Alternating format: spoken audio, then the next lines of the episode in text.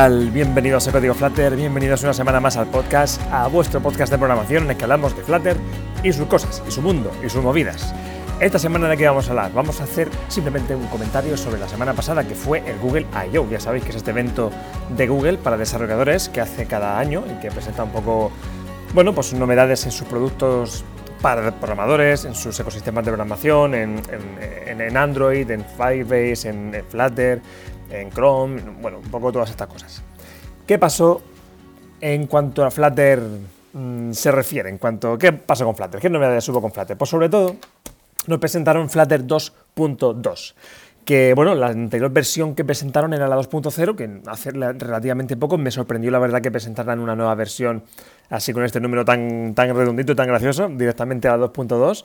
Eh, bueno, con algunas mejoras, nos dijeron por ejemplo que se ha mejorado el soporte en, la versión beta, que es la versión en la que está ahora mismo, una beta muy estable para el desarrollo de escritorio, para Windows, para macOS y para Linux. Dicen también que ha habido mejoras en DevTools, que es este esta interfaz gráfica en la que, bueno, con, algunas herramientas para ayudarnos a evaluar el sistema, para ver cómo está la aplicación con respecto al dispositivo, si consume mucha memoria, cómo va la cosa. Yo la verdad es que no la utilizo demasiado. Yo utilizo Android Studio para programar y ahí hay de algunas herramientas de este tipo. Y sí que de vez en cuando es un ojo a la memoria para que no se vaya nada para arriba ni para abajo, pero es cierto que tampoco uso demasiado estas herramientas. Yo creo que el día que tenga una aplicación medio, bueno, medio más, más potentilla ya me detendré en, evaluar su rendimiento, pero de momento me centro en hacer cosas, en hacer aplicaciones y ya cuando alguna me funcione bien ya, ya le evaluaré. De momento probar, probar y sacar para adelante. En fin, no sé si esto está bien o no, pero bueno, ahí aquí estamos para compartir lo que hacemos, no si lo hacemos bien o si lo hacemos mal. Más cositas. Nos dijeron que ha habido mejoras con integraciones con el ecosistema de Google. Google ya sabéis que tiene 500.000 APIs para integrarse con 500.000 cosas. Google tiene, pues yo que sé, mil historias. Tiene, pues, eh, eh, pues, Google Maps, tiene Google, tiene los contactos de Gmail, tiene pues, Google Drive, tiene pues, un montón de historias. Ya sabéis que Google tiene un montón de productos. Y bueno, pues parece ser que ha habido mejoras eh, en, en, su integración. No me he detenido a ver exactamente qué. Imagino que habrán sacado más plugins para conectar con más cosas, habrán mejorado algunos que ya había. Por ejemplo, eh, eh, este sí, me he quedado con la copla porque me llamaba la atención la integración con, o sea, el, plugin que tenían para los pagos en, app, para in-app purchases, que se llama, ¿no? Eh, antes estaba en beta, ha estado en beta mucho tiempo y ahora por fin ha pasado a producción, a una versión estable. Creo que esto es muy importante porque, oye, pues siempre nos dicen, mira que Flutter ya está para usarse, hace mucho tiempo que lo está, lógicamente, estamos en la versión 2.2. Y a muchos, el propio Google lo utiliza en muchos proyectos, como nos han dicho y ahora, ahora comentaremos. Pero es cierto que llamaba la atención de, oye, esto está es súper estable, está genial, se puede utilizar, pero el plugin para cobrar con las aplicaciones está en beta. ¿Qué pasa aquí? ¿no? Eh, tenemos ya este tipo de cosas, debería ser de lo principal, porque a mí, como profesional independiente, como programador, me encanta Flutter. Mm, me encanta programar como hobby, pero me gusta más cobrar por lo que programo. Entonces, la verdad es que me interesa muchísimo que lo que saco, que las aplicaciones que yo pueda programar, pues obviamente poder monetizarlas y para eso necesito que las herramientas de monetización estén finas. Entonces, este plugin por fin de In-App Purchases ya está en producción, así que ya se puede utilizar con toda la tranquilidad. Y eso sí, creo que sí que lo voy a usar pronto y sí que le comentaré por aquí cuáles son mis impresiones, porque esto tengo mucho interés en empezar a utilizarlo. También, hablando de monetización, eh, pues dicen que ha habido mejoras también en los. en la. en, el nuevo paquete este que hicieron de Google Mobile Ads en, el SDK para, de, los anuncios de Google, que ya nos lo anunciaron con la 2.0, que ha, bueno, pues antes ya sabéis que para monetizar, en, por lo menos en aplicaciones móviles, se utiliza AdMob, es lo que tiene el, producto de Google para añadir publicidad y tal. Y con este nuevo eh, SDK, con este nuevo paquete, cambiaba un poco la forma de, poner esta publicidad. Antes hay unos banners un poco, digamos que estaban como en otro plano, eran un poco pegote, ahora como que son adaptativos, se, se, integran mejor en la aplicación. Y bueno, dice, parece que ha habido mejoras en este paquete que es relativamente reciente. Y también, muy interesante, hay un plugin que antes no estaba, un nuevo plugin para integrar Google Pay y Apple Pay también. Cuando nuestro, la aplicación funciona en Android, pues se utiliza Google Pay. Cuando se utiliza en Apple, pues automáticamente lo que se usa es Apple Pay. O sea que es una herramienta más para poder eh, bueno, pues eh, vender algún tipo de producto a través de nuestras aplicaciones. Imagínate que hacemos una aplicación, no sé, en la que vendemos algún tipo de infoproducto o no, o una aplicación de un restaurante que quiere mm, poner una reserva de, de, una mesa o de comida para llevar y directamente se pueda pagar desde la aplicación. Pues una forma de cobrar, hay muchas formas de cobrar, pero una más, ya hay una forma de, cobrar que es esta. Oye, pues si quieres utilizar Google Pay, ping, pues a pagar, o Apple Pay en este caso. Eh, eh, con esto es una forma de pago que no es la forma de pago típica con tarjetas, es la forma de pago con Google Pay, con Apple Pay. Eh, entiendo que ellos se llevan un porcentaje que no debe ser pequeño. Entonces, habrá que evaluar si esto nos interesa o no. No lo sé, igual no, igual es una forma estupenda y no se llevan tanto porcentaje y yo estoy equivocado, pero o igual se puede pagar ahí con tarjeta, cualquier tarjeta a través de, este, de esta herramienta. Hay que verlo, pero me parece muy interesante que tengamos un plugin estable que funcione y que para el usuario sea fácil pagar con él, que es lo que nos interesa, que el usuario no le cueste pagar, ¿no? Que diga, mira, pues si a lo mejor ofreciéndole que pueda pagar con su cuenta de Apple le resulta cómodo y eso hace que el usuario se pueda animar a comprar o a pagar a nuestra aplicación algún producto concreto. Así que bueno, cuantas más opciones de monetización, mejor para poder investigarlas y utilizarlas. Más cosillas, pues también nos dijeron, bueno, muy interesante, que la opción, ya sabéis que Hace eh, bueno, que, ya el tema del null safety, hemos hablado aquí varias veces sobre eso, es esta, esta filosofía para que no haya nulos, para que no, que no haya nulos, no que los, los, hayan quitado, pero digamos que están muy controlados, que durante la fase de desarrollo ya nos van diciendo el propio compilador, el propio IDE, el propio Flutter, en definitiva el propio SDK nos dice, oye, esto es nulo, tienes que controlarlo, eh, ponle un valor por defecto o indícame claramente que es nulo y que lo has controlado, que tiene aquí una condición. Bueno, es un, como yo digo, una forma de ponerle ruedines a la bicicleta para poder utilizar null sin caernos. Cosa que me parece genial, porque reducimos mucho los errores y también nos dicen que utilizando el, null safety, además de reducir errores, que es lógicamente, bueno, es lógicamente lógico, también se reduce el tamaño de la aplicación y que también mejora la performance, cosa que tiene también sentido, porque se habrá muchas comprobaciones eh, internas y bueno, pues no sé, tiene, creo que tiene sentido y mira, pues es un, un, extra de beneficios que nos llevamos. Así que Null Safety, estoy contigo, estás en mi equipo. Y Flutter 2.2 nos dicen que lo va a poner por defecto como opción para cualquier nueva aplicación. Cosa que hasta ahora teníamos que decirle, oye, pues quiero utilizarlo. Ahora directamente ya viene por defecto. Perdón, cuando creamos una nueva aplicación, pues ya nos incorpora en un safety. Tenemos que decirle nosotros, oye, quítamelo si no lo queremos. Pero eso está feo. Está feo. Como programadores deberíamos dejarlo ahí. Así que es como el paso definitivo para animarnos a utilizarlo si aún no lo hemos probado y hacernos con esta nueva forma de programar que al principio nos puede dar un poco de pereza, pero luego son todos beneficios. Ya comenté la semana pasada, creo que fue la semana pasada que me animé a probarla y que, oye, que estoy encantado. Así que animaos a, utilizarla, que seguro que os gusta.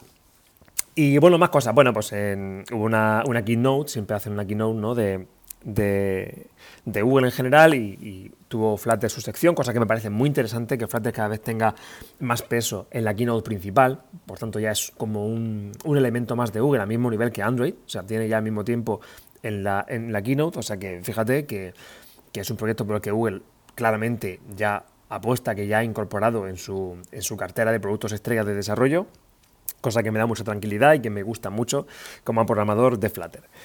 Eh, bueno, pues nos dijeron que ya cada vez hay más gente utilizando Flutter, nos dieron algunos números de aplicaciones hechas con Flutter en producción, de, en la tienda de aplicaciones, de gente que, de equipos concretos, de empresas concretas que se han pasado a Flutter y que han visto cómo mejora su productividad y, bueno, pues la, eh, que hay menos código, bueno, pues este tipo de cosas que están encantados con Flutter, que gente, que empresas grandes, tochas como Toyota, como Sony, como Samsung, como Microsoft, o Microsoft, como cada uno como lo llame, eh, pues están incorporando Flutter, están eh, trabajando con Flutter para incorporarlo y que se pueda utilizar en algunos de sus nuevos dispositivos. O sea que bueno, vamos a ver pronto coches con Toyota, eh, o sea, coches de Toyota que tengan Flutter incorporado en sus pantallas, en, bueno, en sus equipos tecnológicos, nuevos dispositivos de Microsoft de Microsoft, eh, bueno, pues no sé, nuevos portátiles que vengan, dispositivos plegables, no lo sé, que incorporen Flutter, no sé, hay un futuro ahí que, que las grandes tecnológicas están investigando con Flutter para sus cosas que me parece interesante. Y bueno, también nos dijo, también dice Google que cada vez más proyectos de Google están utilizando internamente Flutter, proyectos como Atmo, como Google One, como Google Pay, como Stadia o Stadia, no sé cómo se pronuncia, esta plataforma para videojuegos de Google, como el propio Analytics, Blogger. Quiero recordar, bueno, pues muchos proyectos de Google que están utilizando Flutter para, para sus propios proyectos. O sea que, bueno, pues fíjate, que Google apueste pues, por Flutter para sus cosas, pues nos da mucha más tranquilidad todavía de que esto va para adelante. Y bueno, poco más. Tengo aquí apuntado por aquí que va a haber soporte para Material U. Material U es un nuevo, es un paso más de Material Design que se ha anunciado en el propio Google I.O. para, para Android, para la nueva versión de Android, que si no recuerdo mal es la 12. Y cuando eso llegue, cuando eso llegue, pues Flutter 2.2 traerá, bueno, 2.2 o la que sea, pero nos han dicho que traerá eh, soporte para esta nueva versión de Material Design que me parece muy interesante. Es como Material Design como más personalizable, más más dinámico. A ver qué tal, a ver qué tal. Tengo ganas ya de a ver qué, nos... Eh, porque bueno, una cosa chula de Material Design con Flutter es que es muy fácil de implementar. Ya sabéis que los widgets por defecto pues tienen ya ese, Material Design, eh, que ya son bonitos, por así decirlo. Así que me interesa mucho ver cómo se va a trabajar con este nuevo Material UI cómo van a quedar los widgets con, cuatro líneas de código. A ver qué tal, qué posibilidades nos trae eso. Y seguro que es muy divertido trabajar así.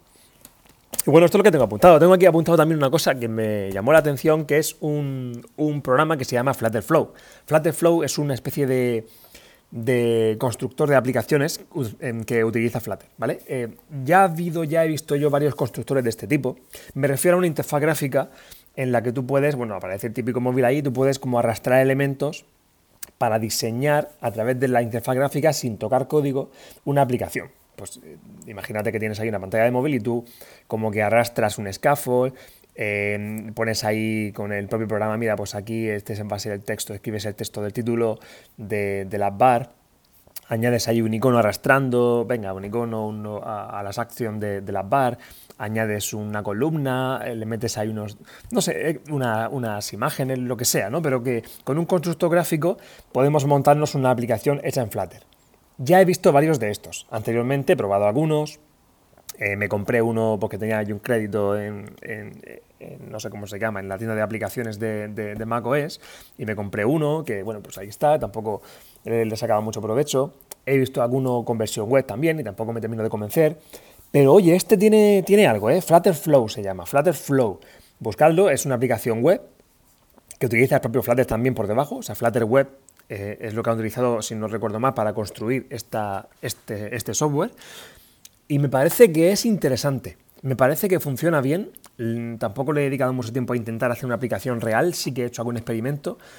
Te permite conectar tu aplicación de forma muy fácil con Firebase, o sea que podemos, imagínate que podemos añadir un, list view arrastrando ahí directamente con el ratón, ping, ping, añadir un nuevo list view a esta pantalla y que ahí con la misma interfaz gráfica le puedes decir, mira, y esto aquí en este list view méteme los elementos de esta colección de Firebase.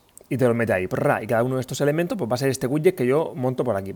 O sea que tienes muchas posibilidades. Me parece un constructor gráfico muy completo. Y me parece que sí que tiene posibilidades de poder hacer algo interesante sin código. O sea, estamos ante una herramienta que nos permite hacer aplicaciones en Flutter sin tocar código. Podemos, obviamente, hay un apartado de ver código y podemos modificar el código ahí. Y creo que esta herramienta nunca va a sustituir a hacer eh, una herramienta con código. Y a mí me interesa, porque me resulta interesante para saber lo que existe por ahí, pero yo creo que siempre voy a estar tocando código porque creo que siempre voy a ser más rápido utilizando código y aprendiéndome atajos de teclado y aprendiéndome a utilizar bien el IDE que cada uno quiera utilizar más que con un constructor gráfico. Creo que yo voy a ser más rápido así. Pero entiendo que según qué tipo de perfiles les puede ser interesante utilizar este tipo de herramientas. Y a lo mejor imagínate que quiero hacer una aplicación muy tonta que sea, pues yo qué sé, un grid view con sonidos de animales. Que ponga ahí 50 fotos de animales y que si pinchas en cada una, pues se reproduzca un sonido. Pues a lo mejor una aplicación así de tonta, con este constructor gráfico se puede hacer perfectamente. Que beba los animales, el listado de animales de una colección de Firebase y que se descargue, pues, yo qué sé, cada sonido de, de ahí de Firestore no lo sé, pero que me parece que, sí que se puede utilizar para cosas reales. No he probado a exportarla, no he probado a terminarla, no sé cómo, cómo, cómo terminar una aplicación así, ¿no? eso habría que verlo. Pero me, da la sensación de que si le echas tiempo a este, a, este software, se puede dominar y te va a permitir utilizar aplicaciones, o sea, crear aplicaciones serias. O sea, es la primera vez que un constructor gráfico de este tipo me da buena sensación y pienso que se puede utilizar de verdad. Porque otros siempre, bueno, pues la intención es buena, pero en fin, esto no va a ningún lado. se puede utilizar para jugar un poco, pero nunca vas a terminar una aplicación así. Pero con este creo que una aplicación sencilla se puede hacer, incluso una un poco más compleja también. Así que échale un ojo por, por gusto. También creo que este tipo de constructores gráficos puede servir para diseñar interfaces. Imagínate que, oye, pues estoy diseñando, no sé, no sé qué tipo de aplicación quiero hacer, o bueno, sí quiero, sé qué tipo de aplicación hacer, pero no sé cómo hacerla a nivel de diseño. No sé, voy a probar, voy a meter aquí esto, lo otro. Pues si una aplicación así te permite de forma muy fácil añadir elementos, cambiar colores, meter cosillas, pues a lo mejor nos sirve para diseñar y luego la página que crees o el screen que crees, el widget que crees, lo que sea, pues puedes el código copiártelo y meterlo en tu, en tu aplicación normal, en tu, en tu Android Studio, en tu Visual Studio Code o lo que sea. O sea, a, lo mejor nos permite, aunque solo sea para construir algo a nivel diseño y luego copiarte el código, pues también puede servir. No sé, es una herramienta que me llama la atención. Creo que le podemos sacar partido. Ya te digo, yo creo que nunca la voy a utilizar más que el código, pero sí me gusta tenerla ahí como herramienta porque puede que me sirva para algo. Así que os animo a que echéis un ojo, Flutterflow, que yo ya lo conocía porque me enteré por algún, no sé, alguien lo vería por Twitter hace varios meses y me, lo típico que entras y, dejas tu mail para que te avisen cuando, cuando eso entre en producción. Y recibí el mail de, oye, que ya está esto funcionando, justo a mitad de Google I.O. y en el propio Google I.O. también se mencionó. Así que no es de Google, creo, es, es un proyecto independiente, pero Google lo, mencionaron, ¿no? Así que nada, que sepáis que existe que, y que creo que es interesante. Así que que cada uno lo pruebe y que lo evalúe eh, oye, que igual luego te pones ahí a probarlo bien, intentas hacer algo y no, y no vale para nada, pero a mí la, sensación que me ha dado es buena. La primera impresión ha sido buena. Creo que puede ser interesante y útil, mucho más, desde luego, que otros que he visto anteriormente. Y ya está, creo que hemos hablado ya mucho por ahí. Muchas gracias por estar aquí. La semana que viene nos vemos con ya con algún capítulo un poco más normal, sin ningún evento que comentar. y ya está. Solamente decir una cosita más.